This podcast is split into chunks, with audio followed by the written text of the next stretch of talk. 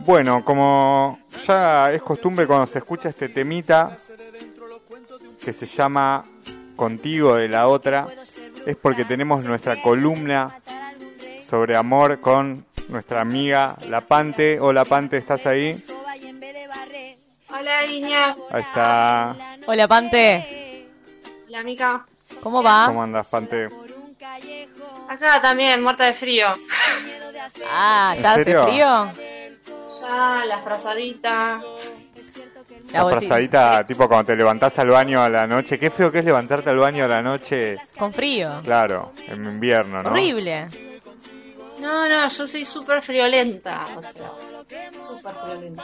Ya me compré pantuflas este, tres semanas antes de que empezara el frío, para que te des una idea. ¿Cuáles, Ah. ¿Cuáles usás? ¿Esas que son como unas garras gigantes? No, ojalá no consigo de mi número. Este, ¿Que tenés pie muy chiquito? ¿Por qué le preguntaba? Conociendo a nuestra columnista. El problema es encontrar un 38, ¿viste? Este, no, tengo unas que en realidad eh, las elegí yo, pero me las regaló una amiga porque fue mi cumpleaños no hace tanto. Este, que son unas especies de crocs con peluchito adentro. Ah, Ah, están sí, buenas. Están buenísimas. Sí. Fabulosas. Yo tengo unas que me regalaron cuando estaba viviendo en el barco que son como... Tienen como una cabecita de unicornio arriba. Son un amor. ¡Ay, qué lindis! Sí. Bueno, Pante, hoy, bueno, ya estuvimos hablando sobre qué es la monogamia, qué es el amor libre y un montón de cosas como introductorias. Hoy vamos a pasar a, a un glosario, o sea, lo- la terminología que se usa en el ambiente del amor libre, ¿no? Claro, por, digo, por ahí yo digo algunas cosas y la gente que está escuchando, que no está metida en el tema, no entiende un Claro. Por ejemplo, no sé, también cuando empezás a leer cosas y si, si no entendés ciertos conceptos, no entendés nada. Claro, y resulta que empecé a indagar y me puse a hacer tipo un listado con definiciones y, y demás y se me fue larguísimo, entonces probablemente lo haga en dos partes mínimo. Claro. Eh, son un montón, aparte de las definiciones y todo eso, pero quería arrancar con lo más básico, digamos, con lo que más se usa y después, bueno, en todo caso indagar más en, en otras cuestiones más Claro. complejas. Así que, ¿cuál, bueno. cuál ibas a, a- a arrancar? Claro, la semana, la, la columna anterior, no fue la semana pasada, la columna anterior, este, definí lo que era el amor libre, según como lo entendía yo y como lo entienden varias personas que me siguen, que tiene que ver, bueno, con esta cuestión de ser un movimiento social y no una cosa así de una hipeada y, demás. Este, mm, también podemos encontrar cuando vamos a leer los textos o cuando nos metemos en alguna página que se habla de no monogamias éticas es otra forma, digamos, de definir este, esta cuestión del amor libre. La no monogamia ética, digamos, es este, también una filosofía. Yo la, la definición que encontré dice que es un modelo relacional en, en el que se comparte a nivel afectivo y o sexual con más de una persona, con el conocimiento y consentimiento de todas las personas involucradas. Claro. Que sería la, la definición que tenemos de poliamor, ¿no? Cuernos blanqueados. Ah, Porno blanqueado. No, mentira. este. Claro, la otra vez estaban hablando de, bueno, poder ser amor librense, pero relacionarte con una sola persona al mismo a la vez y no con varias. Eso lo definiríamos como monoamor, claro. ¿no?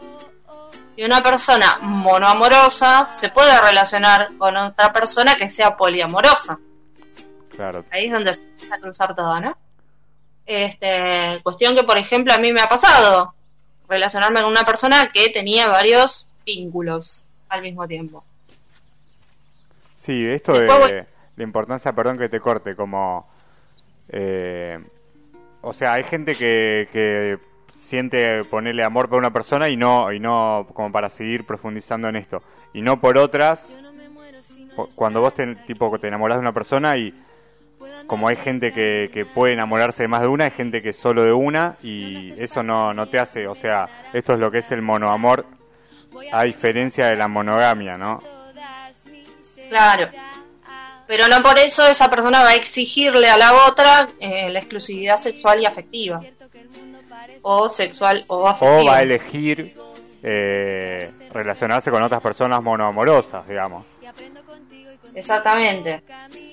Todo esto forma parte de lo que no mencioné, o va, sí lo mencioné, pero no, no, no lo definí, que son los esquemas relacionales. Los esquemas son las formas en las que se configuran y hay un montón como, este, digamos, eh, combinaciones que se pueden llegar a dar entre las personas y la forma en la que eligen vivir Sí. este, su, su sexualidad, su afectividad y todo lo demás. Así que bueno, acabo de decir lo que era monoamor. También lo que podemos definir es lo que llamamos monogamia serial. Eh, hay muchas personas que... Eso lo inventaste este, vos, ¿o no? No, no lo inventé Ah. yo. Si querés buscarlo en Google, en el glosario de relaciones abiertas o en alguna otra página que hay un montón. La monogamia serial, me, me interesó. A ver qué, qué sería. La monogamia serial son esas personas que este, están continuamente de una relación monogámica Claro. Digamos, es que se relacionan monogámicamente, pero no, no, digamos, tienen la capacidad o no tienen ganas de formar vínculos a largo plazo, entonces empiezan una relación, terminan esa relación al al toque. toque. ¿Sabes lo que me da la no- impresión a mí de eso? Es como que en realidad es gente que, porque a veces por ahí te ha pasado, es gente que necesita algo, no, no estar con una persona, sino necesita, eh, o sea, necesita una cualidad que se la quiere encajar a toda persona con la que está, ¿no? Claro, es como que no, o sea, tiene un ideal que Eso. no encuentra nadie, entonces, este, y además tampoco puede estar eh, Solo. solo, porque me- Claro. Me parece que tiene más que ver con el tema de no bancar la soledad, ¿no? Sí, o por ahí No. necesitar algo de una pareja, claro, aparte de eso, y que, y que por ahí vos empezás a, a estar con alguien, le, le- le querés adjudicar eso que vos necesitas y cuando no te lo da te vas a la mierda. Bueno, pero que capaz, perdón, Pante, si, si me desvío un segundo, pero eh, quizás tiene que ver con eso, ¿no? El, el problema de base, necesitar Sí, otra persona. En realidad, creo que uno debiera querer claro. o no querer estar con una persona más que necesitar. Necesitar me da como a una un exceso de dependencias, viste, del otro Sí. o de la otra. Entonces, Pero se ve mucho, o sea, he, vi- me he, enco- he visto mucha gente monógama serial. sí, Claro, yo digamos, esto lo, lo, yo fui lo monógama serial, ¿eh? ¿Ah, sí? Sí, y lo admito. Está bien. El primer paso es aceptarlo.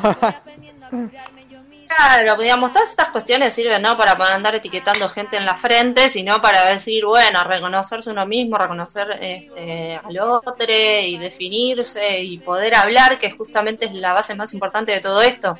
Poder este, dialogar, poner todo en palabra y decir, bueno, este, yo soy esto, esto, esto, me gusta esto, me gusta lo otro, vos sos de tal manera, Totalmente. y llegar a un acuerdo, que es otra de las palabras que justamente usamos mucho. Sí, el acuerdo.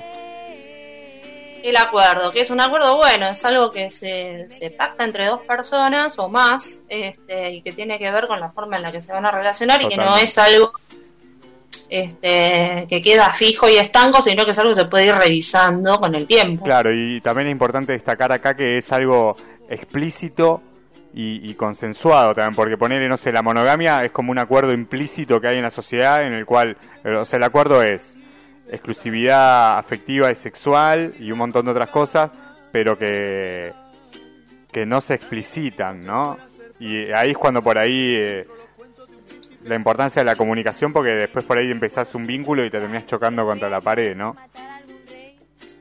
Claro, nosotros este, definimos los esquemas relacionales en el sentido de decir, bueno, podemos este, poner eh, en palabras lo que queremos o, o lo- o cómo pensamos o cuál es nuestra filosofía para que la otra persona sepa dónde se está metiendo. Claro, Eh, para mí es importantísimo.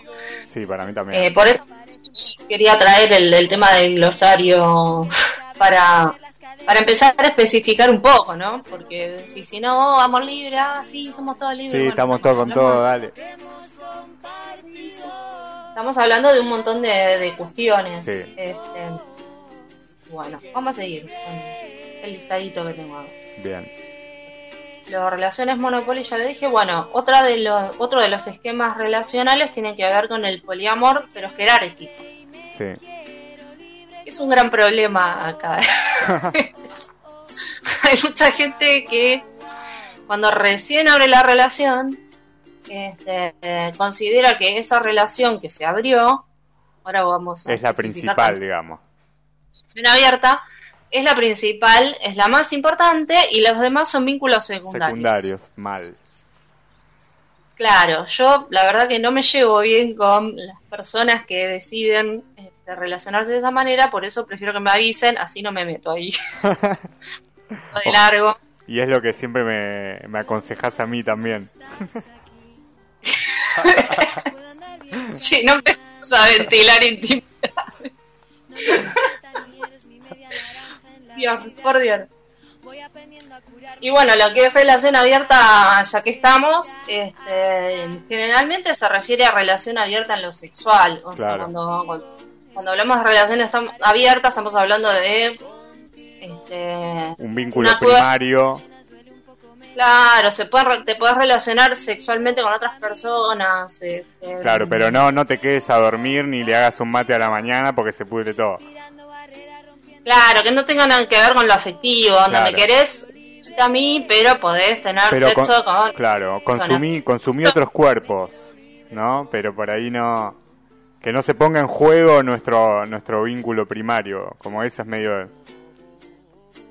Sí, un poco lo que se, lo que se conoce generalmente es eso, no siempre es así, pues si no me van a ir a la yugular y decir, no, Pante, pero yo tengo una relación abierta y nosotros somos re piolas, y afectivos y le hacemos el, el desayunito y qué sé yo.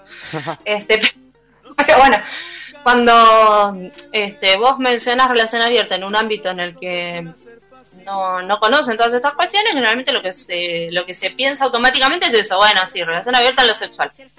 Podés archar con otras personas siempre y cuando no te ve y no te conoce. Un poco lo que lo que decía Florencia Peña la otra vez, ¿viste? Que la, chica... Perdón, Pante, sin que haya un... Eh, perdón, eh, me perdí dos segundos de la conversación. Pero digo, sin que haya eh, alguna cuestión afectiva de por medio. Claro, claro no ser la relación, relación abierta solo en lo sexual, pero también puede ser relación abierta este, sexual y afectivamente. Para mí es poliamor, pero bueno, es otra forma de definirlo. Igual estaba pensando relacionado a esto, qué, digo, qué difícil, ¿no? Eh, dejar completamente de lado la parte afectiva, aún siendo muy chiquitito, muy pequeño, muy, muy, digo, que no sea para una relación. No hablemos de, esa escala, pero como en la intimidad se juegan tantas cosas, que es muy extraño pensar que no hay nada afectivo, nada, nada, ni un destello. Mm, sí, ¿no? para mí así es como se nos cría a los varones en realidad. Bueno, sí. Como que uno busca eso y después te das cuenta que es una cagada, digamos. Eh, que por lo menos para mí, que, que, no... O sea, si vos estás con alguien y solamente por lo sexual, no, está bueno. Por lo menos yo no, no me siento bien, ¿me entendés? Claro, no, pero digo, aparte incluso en el mismo acto, ¿no? Eh, me parece que igual se, se, juega una corriente afectiva, por más pequeña que sea. Sí, no, quizás, no, sé, eh, pero yo no puedo pensar, o sea, no, no concibo, a ver, Pante, vos qué, qué opinás, como que no haya nada, nada, no estoy hablando, no pensemos a gran escala, ¿eh? no pensemos en, en, una, en que después de eso se genera una relación, y no, no, no voy por ahí, ni siquiera un desayuno, te digo. En el mismo momento hay una corriente afectiva que juega en esa misma intimidad. Claro, eso, bueno, es un tema que le estaba comentando ahí, que quería hablar este, en la próxima, porque ya nos estamos metiendo en, en otras cuestiones que tienen que ver más con la sexualidad, la forma en la que cada uno vive este, la sexualidad. Hay gente que te dice que sí, que puede hacer eso, este, que puede separar lo afectivo de lo sexual y tener relaciones únicamente sexuales. No es mi caso tampoco, este, porque soy demisexual, que era justamente por eso que decíamos de, ampliarlo, porque es un tema mucho más este, amplio que con un montón de otras cosas, ¿no? Em, pero bueno, justamente una de las cuestiones por las cuales fracasan esos acuerdos a largo plazo es porque a mucha gente se le dificulta esto de separar las cosas y decir, bueno, sí, nada más es un garche y, y ya está. Claro. Sí, sí, sí. igual da para, es verdad, da para para charlarlo largo y tendido. Sufro de ansiedad, así que sabrás disculparme, pero no, pero pensaba en eso, ¿no? Que ¿Cómo? No, si no nos quedamos hablando hasta, hasta las 12. Claro, sí, sí, hay mucha Lo que pasa es que por ahí uno está en una relación monogámica y, y te atraen otras personas, y en ese momento de pensar, sí, ya fue, eh, abrimos y, estamos sexualmente, pero después te das cuenta, como decía acá Mika, que se ponen en juego un montón de otras cosas. Y que no todo el mundo quiere eso también, o sea. Sí, y que pueden no prosperar, digo, pueden no avanzar en nada, pero que en ese momento creo que hasta es inherente que suceda. Hmm. Pero bueno, es, es una apreciación. Sí.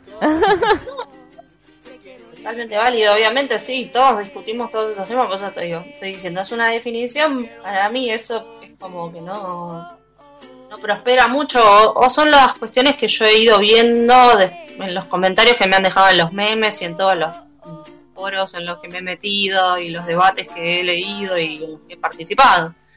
Este, es una forma, hay muchas parejas que dicen, bueno, es una forma de empezar, primero como una relación abierta y después nos fuimos dando cuenta que en realidad lo que queríamos era un poliamor y bla, bla, bla, entonces es como este, un proceso en el que se va avanzando y, van cambiando, digamos, como que no es algo que, bueno, esto va a ser así siempre y de ahí no me muevo.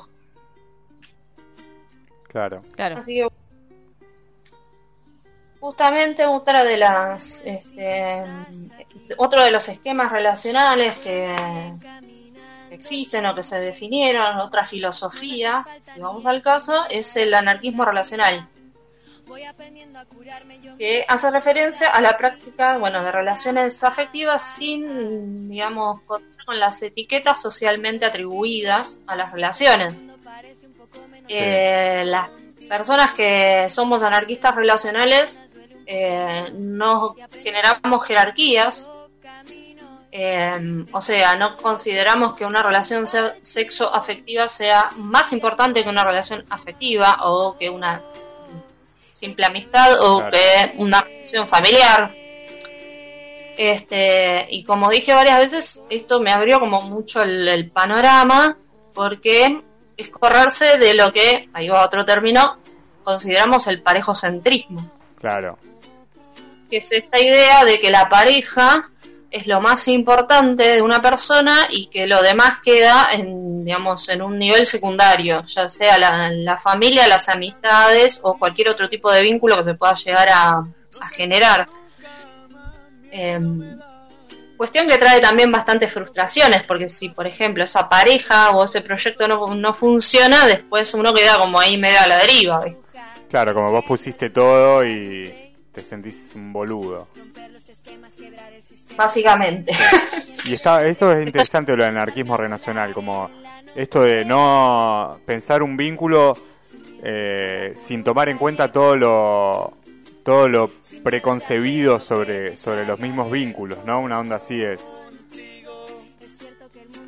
Exactamente, o sea, este, generalmente cuando hablamos de, relaciones que no son, este, que no tienen como un horizonte en este, irse a vivir juntos y casarse, tener hijos y qué sé yo, este, se la subestima o se dice, bueno, es un chongo. mal, boluda, mal, mal. Esto que yo ya te he contado un par de veces, ponerle que, o sea, se piensa que todo lo que no es una pareja es menos intenso o menos importante eh, que, lo que sí es una pareja, ¿no? Claro, que por ahí Esto de medir lo que se siente, tipo, bueno, sí, tengamos algo abierto, pero me enganché y ahora quiero cerrarlo. Sí, bueno, ya tú sabes cómo o, es. O, estoy con vos, pero ay, no, mirá, me estoy. Eh, empecé algo más serio, como que no nos veamos más. Sí, sí. La típica, bueno, justamente a quienes nos, nos este, identificamos con la anarquía relacional siempre recibimos ese tipo de, de, cuestionamientos. ah, no, bueno, pero para vos es lo mismo. Este, entonces yo no soy más importante que, que no sé, que tu primo. y te a hacer, viste, un montón de reclamos que no están piolas. Pero bueno, qué sé yo. Eh, yo lo, mencionaba la otra vez, o sea, ¿por qué una, una amiga que me hizo el lugar en su casa cuando yo estaba este, con un problema va a ser menos importante para mí que una persona eh, con la que tengo sexo? Claro. Eh, tenemos una intimidad este, diferente, pero no deja de, ser una relación afectiva e íntima también. Claro. Y muy para la vida de una. Totalmente. Así que bueno, esto digamos del anarquismo relacional lo podríamos hablar bastante, este, pero eh, básicamente tiene que ver con eso, con no estar este, poniendo en categorías a, la, a las relaciones o poniendo las relaciones sexoafectivas por encima en importancia de otras relaciones. Sí. Y otra que, este, que es otra definición a la que también, digamos, un poco yo adhiero. En mi caso, digamos, la forma en la que a mí me gusta vincularme tiene que ver con la polisoltería. ¿Qué carajo es eso? Polisoltería. polisoltería. Arriba las manos los polisolteros, ¿qué es eso? Ay, qué lindo que es ser polisoltero. Claro. La polisoltería, digamos, para mí está piola. O sea, en el sentido, o sea, hay, hay gente que la define como que, bueno, tu vínculo principal, este único y más importante sos vos mismo y lo demás es lo de me privilegio yo y qué sé yo. Yo no lo veo de esa forma. Lo veo más bien como decir, bueno, no tengo interés en formar parejas con las cuales termina teniendo una convivencia. Claro, está bueno eso varias personas con las que tengo vínculos hermosos, ocupados, donde hay mucho amor, mucho afecto, sexo o no, qué sé yo. Pero mi, mi idea no es este, terminar viviendo bajo el mismo techo. Sí. Porque no me. Simplemente porque no me, no me interesa, digamos, ese tipo de, experiencia. Claro, porque... porque ya la tuve. Horrible, no. Popularmente como que se cree como que se va escalando en una relación, ¿no? Claro, eh, lo que es otra definición que, que le llamamos la escalera mecánica de las relaciones, que tiene que ver con algo que ya había mencionado antes, con esto de que, bueno, si uno este, no, no da determinados pasos en la relación, se siente que la relación no funciona o que fracasó. Claro. O, por ejemplo, bueno, somos primero, o sea, lo que hablamos de las etiquetas del anarquismo relacional, o sea, primero, este, podemos empezar siendo chongues, después somos novias, después, este, ya ya hacemos, ya somos pareja, y dentro de la pareja nos vamos a vivir juntos, y bueno. Vamos a todos los eventos familiares. Claro, nos conocen juntos, tenemos, este, o planificamos tener un hijo, planificamos, este, todas esas cuestiones a compartir este y a conocer a la familia y todo y todo lo demás eh, y bueno no, no siempre tiene que ser así. Y yo la verdad que en mi caso no no siento digamos esas ganas o ese deseo de tener una relación que tenga todas esas características. Yo puedo prescindir de un montón de esas cosas realmente no me interesan. Entonces bueno eh, es interesante no, no ponernos este, esa estructura en la cabeza de decir, bueno, no, si, si no me presenta la familia es porque no me quiere. Claro. Algo habré hecho mal para que no me presente la familia. Le doy vergüenza. Claro. Y todo bien, o sea, si me querés presentar a tu familia, bárbaro, si tu familia entiende cómo nos estamos relacionando, joya, fenómeno, divino, pero bueno, después que no me empiezan a preguntar, che, ¿y las chicas de cuándo van a tener un bebé? Ay, volvió mal. Rápidamente. cuando ya vas teniendo cierta edad, ¿viste? Eh, ya se vuelve como... Por suerte a mí no, yo ya tengo uno y me preguntan cuándo voy a tener el segundo. es como, ay, Pérez, téngase. Aaron, págala acá. No, vea. Este, yo estuve en pareja monogámica durante un montón de tiempo. Este, me insistieron un montón para tener un hijo y no quise. Y. ¿Cómo le haces eso, pobrecito? Qué bien que hiciste. Sí, bueno, no, no me voy a poner a hablar de eso porque me... me voy a poner mal, no, es la idea, vamos a bajar mucho la onda, pero bueno, es este mm, es muy complejo todo esto de las relaciones y, bueno, sí, yo tengo unos cuantos años y, tengo una vasta experiencia, por lo menos en, en, lo que es la monogamia, en haberla vivido, y por eso hoy en día prefiero definirme de otra manera. Este, y de ahí viene toda esta cuestión de la anarquía relacional y la polisoltería. Después el, el Solópoli también está, ¿no? Lo he visto por ahí. No, Solópoli me suena espantoso. Solópoli es lo mismo que polisoltero. No, pero es como que el, el que prefiere... Ah, hacer... yo lo agarré para cualquier otro lado, perdón. O sea, que preferís, no sé, quedarte haciéndote el autodelicioso. Antes que no, vincularte con gente, ¿no? ¿Por qué siempre se le pone nuevos, nuevos conceptos a un mismo término? Es sin distancia. El, el solósoli, yo decía que eso que era el solósoli, porque no es solo poli, porque poli ya implica más gente. Claro. Esto es estar soli, estar recontra soli. El, el Monopoly. Y, bancarse la soledad, por favor. Banquémosla un sí, poco más. Yo siempre digo, pues, si no puedes, o sea, hay gente que me, que me va a odiar por, por estas cuestiones, porque me te la discuten, ¿viste? Pero si no puedes estar feliz, tranquilo y alegre estando solo, no vas a estar bien con nadie. Y se lo discuto a quien sea, ¿eh? a verlo. Yo lo discutí en un grupo de terapia y se lo voy a discutir a todo el mundo. y con esa frase nos vamos a quedar. Sí. Para, para, para pensarla. Pante, el lunes que viene no, el próximo. ¿Estarás ahí, del otro lado? ¿Firme? ¿Como cada 15 ¿Cómo? días? Claro, porque faltaron un montón de palabras, te digo. Nos pusimos a charlar, faltaron un montón de cosas. Entonces sí. tenemos la segunda parte de este glosario. Y, la, y, en dos semanas hacemos el, seguimos con el glosario volumen, eh, tomo 2. To, tomo, claro, volumen 2. Hmm. Dos, tomo 3. Sí, vamos a seguir.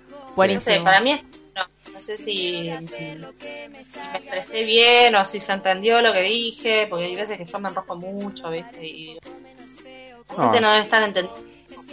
Lo bueno es que tenemos posibilidad de repetirlo, de volver a aclararlo, de responder dudas. Claro, después que sale en Spotify esto. Claro, ahí la gente lo puede escuchar más tranquilo, más tranquila. Y nos van consultando y nosotros te consultamos a vos, claro. claramente. Y después de esto, para mí, nos tenemos que abrir como el, el consultorio eh, poliamoroso de la Pante. claro. Tipo, durante la semana eh, re, eh, recopilamos preguntas y eso, y después la Pante sos como una consejera.